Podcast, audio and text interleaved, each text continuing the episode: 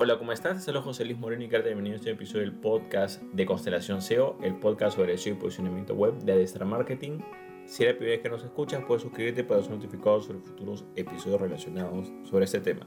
A continuación vamos a hablar sobre qué es lo que podemos hacer cuando nuestra competencia se adueña, digamos, de las búsquedas que corresponden a nuestra marca. Muchas empresas y negocios que tienen una marca propia se dan con la sorpresa de que de repente sus competidores se han posicionado con las palabras relacionadas a su marca. Esto puede ser bastante frustrante para muchas empresas y negocios, pero es algo que se da en lo que es el posicionamiento en buscadores. Vamos a ver por qué sucede esto y también cómo podemos solucionarlo o abordarlo. En primer lugar hay que tomar en cuenta que cuando hablamos de marca, por supuesto no estamos hablando de un término competitivo, porque un término competitivo pueden utilizar varias personas. Por no sé, pues departamentos o apartamentos en Bogotá, bueno, pues es un término que puede ser competitivo, ¿no? Para ciertos sectores del rubro inmobiliario o personas que están buscando vivienda, pero no hay que confundir eso con, por ejemplo, el nombre de la agencia inmobiliaria o el nombre de la empresa detrás de eso, ¿no? Entonces, yo tengo una empresa que se llama, no sé, pues, este, Verde Inmobiliaria Hoy, ejemplo, me lo he inventado así, ¿no? Porque, entonces, claro, si yo tengo Verde Inmobiliaria, o sea, es una palabra que yo me estoy inventando, verde inmobiliaria hoy es una palabra que yo me estoy inventando para mi marca, ¿no?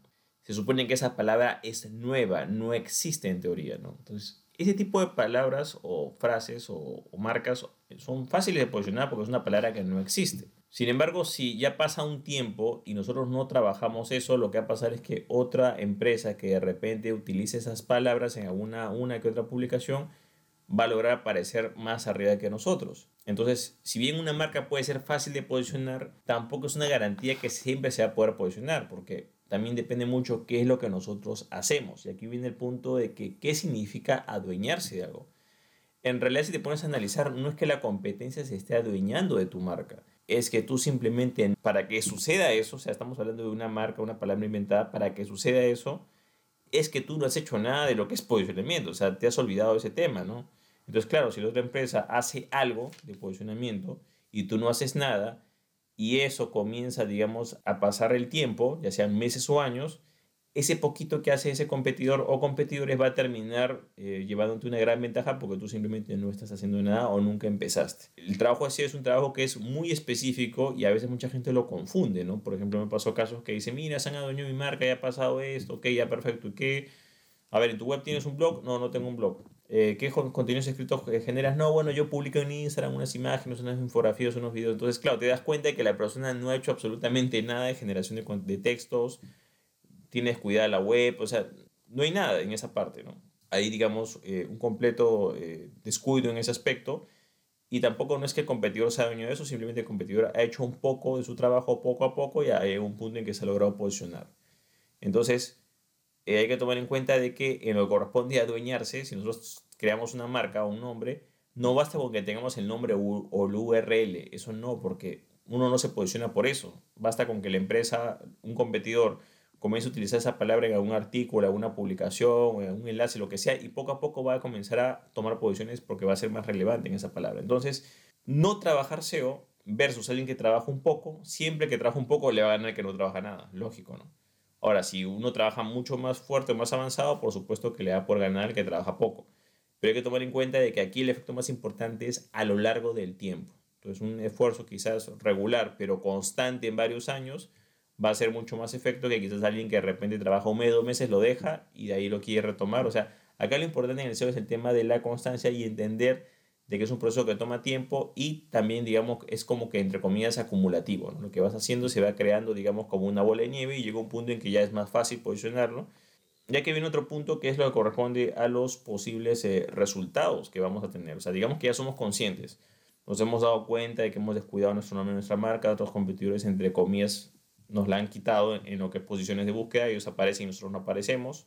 Decíamos tomar acción, contratamos un SEO, hacemos un plan, lo que sea, supongamos que este SEO es bueno, pero ¿qué pasa? Ese problema no lo vas a poder arreglar en una semana o un mes. Porque estamos hablando que te haces, para que suceda eso, te has descuidado varios meses o años sin hacer nada. Entonces, posiblemente lo puedas retomar, sí, pero acá tienes que ser bastante realista con tu expectativa de tiempo. Entonces, esto no lo vas a poder hacer en semanas y quizás en meses, sino que quizás tienes que proyectarte quizás para años trabajar esto para poder retomarlo. Por lo menos yo siempre hablo de unos seis meses mínimo. La gente que quiere hacer SEO en semanas o en un mes, realmente es poco realista. Y sobre todo si tienes el panorama en contra. Si tu marca ya está posicionada por otras empresas, eso es un punto en contra. O sea, no es como empezar de cero.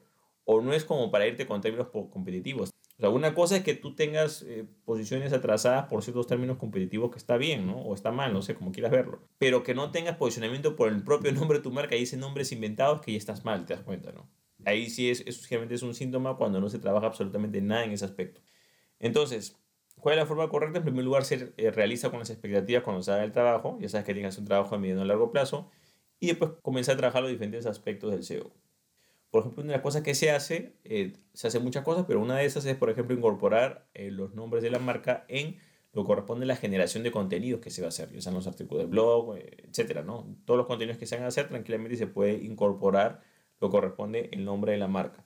También está lo que corresponde el apalancamiento en los canales sociales. Cada canal social tiene su propio posicionamiento. O sea, por ejemplo, tú puedes buscar algo en Google, pues te puede aparecer una publicación de YouTube, un video de YouTube te puede aparecer una publicación de, de, una red social como Twitter o X, o te puede aparecer, digamos, no sé, pues una publicación de Facebook o una publicación de Instagram, algo de TikTok. O sea, aparecen cosas en el buscador, ¿no? Entonces, eh, también te puedes apalancar, o sea, no solo tiene que aparecer tu sitio web, lo más difícil va a ser tu sitio web, pero también puedes utilizar el apalancamiento de otras redes sociales y comenzar a trabajar esa palabra clave en otros canales sociales para que contrarrestar un poco eh, la desventaja que tienes. Porque, por ejemplo, si los 10 primeros resultados colocan el nombre de tu empresa o negocio y no aparece ninguno, bueno, pues al menos que aparezcas, si vuelva a tomar tiempo, pero si utilizas los canales sociales, como que ese tiempo a veces vas a tratar de que aparezca en la mayor cantidad de resultados posibles algo que te pertenezca o que esté relacionado contigo. ¿sí? Porque la verdad es bastante eh, decepcionante que todos los resultados aparezcan, no tengan nada que ver con tu empresa y es el nombre de tu empresa. Entonces, puedes apalancarte los canales sociales porque esos canales sociales tienen su propio posicionamiento y te pueden ayudar un poco. Por supuesto, acá la solución eh, más práctica es que te enfoques en el sitio web, pero también en paralelo puedes trabajar lo que es la parte social. Ojo, estamos hablando de buscador, estamos hablando de textos, texto como tal ten en cuenta que si bien hay buscadores de imágenes, puede, también los videos se pueden posicionar, por ejemplo YouTube, pero aquí importante es que debes tomar en cuenta que el motor de búsqueda se alimenta de imágenes y lo básico es que comiences a generar contenido escrito y que por supuesto las diferentes secciones de tu sitio web se les mejore lo que es la redacción, los textos que van ahí, o sea, toda la parte escrita tiene que mejorar, ya sea en generación de contenido de blog o contenido interno o las diferentes secciones y subsecciones dentro del propio sitio web, cómo está organizado, etc. Entonces, es un punto importante Ojo, se tienen que trabajar todos los pilares del SEO. O sea, estamos hablando, por ejemplo, lo que es la parte de generación de contenidos y redacción, pero en realidad hay muchas cosas que se pueden trabajar, lo que es generación de enlaces, análisis estadística, cumplimiento de normas, lo que corresponde a estructura y navegación, etcétera, etcétera, etcétera. Entonces, es importante tomar en cuenta de que eh, vas a trabajar bastante con la parte de generación de contenidos, pero tienes que ver todo lo que es la parte de los diferentes pilares del SEO, la parte on-page, los tiempos de carga, todo eso va a ayudar lo importante es que tengas que comenzar a, realizar actividades SEO que sean efectivas y que te proyectes en mediano y largo plazo para que puedas realmente eh, contrarrestar esos resultados negativos. Tomar en cuenta que dentro de, lo que se va a lograr o de lo que lograrás, digamos, o lo, que va a lograr tu empresa o negocio, no es que esos resultados van a desaparecer. O sea, no es que la competencia decir, mira, ¿sabes que este, esta búsqueda me pertenece? No.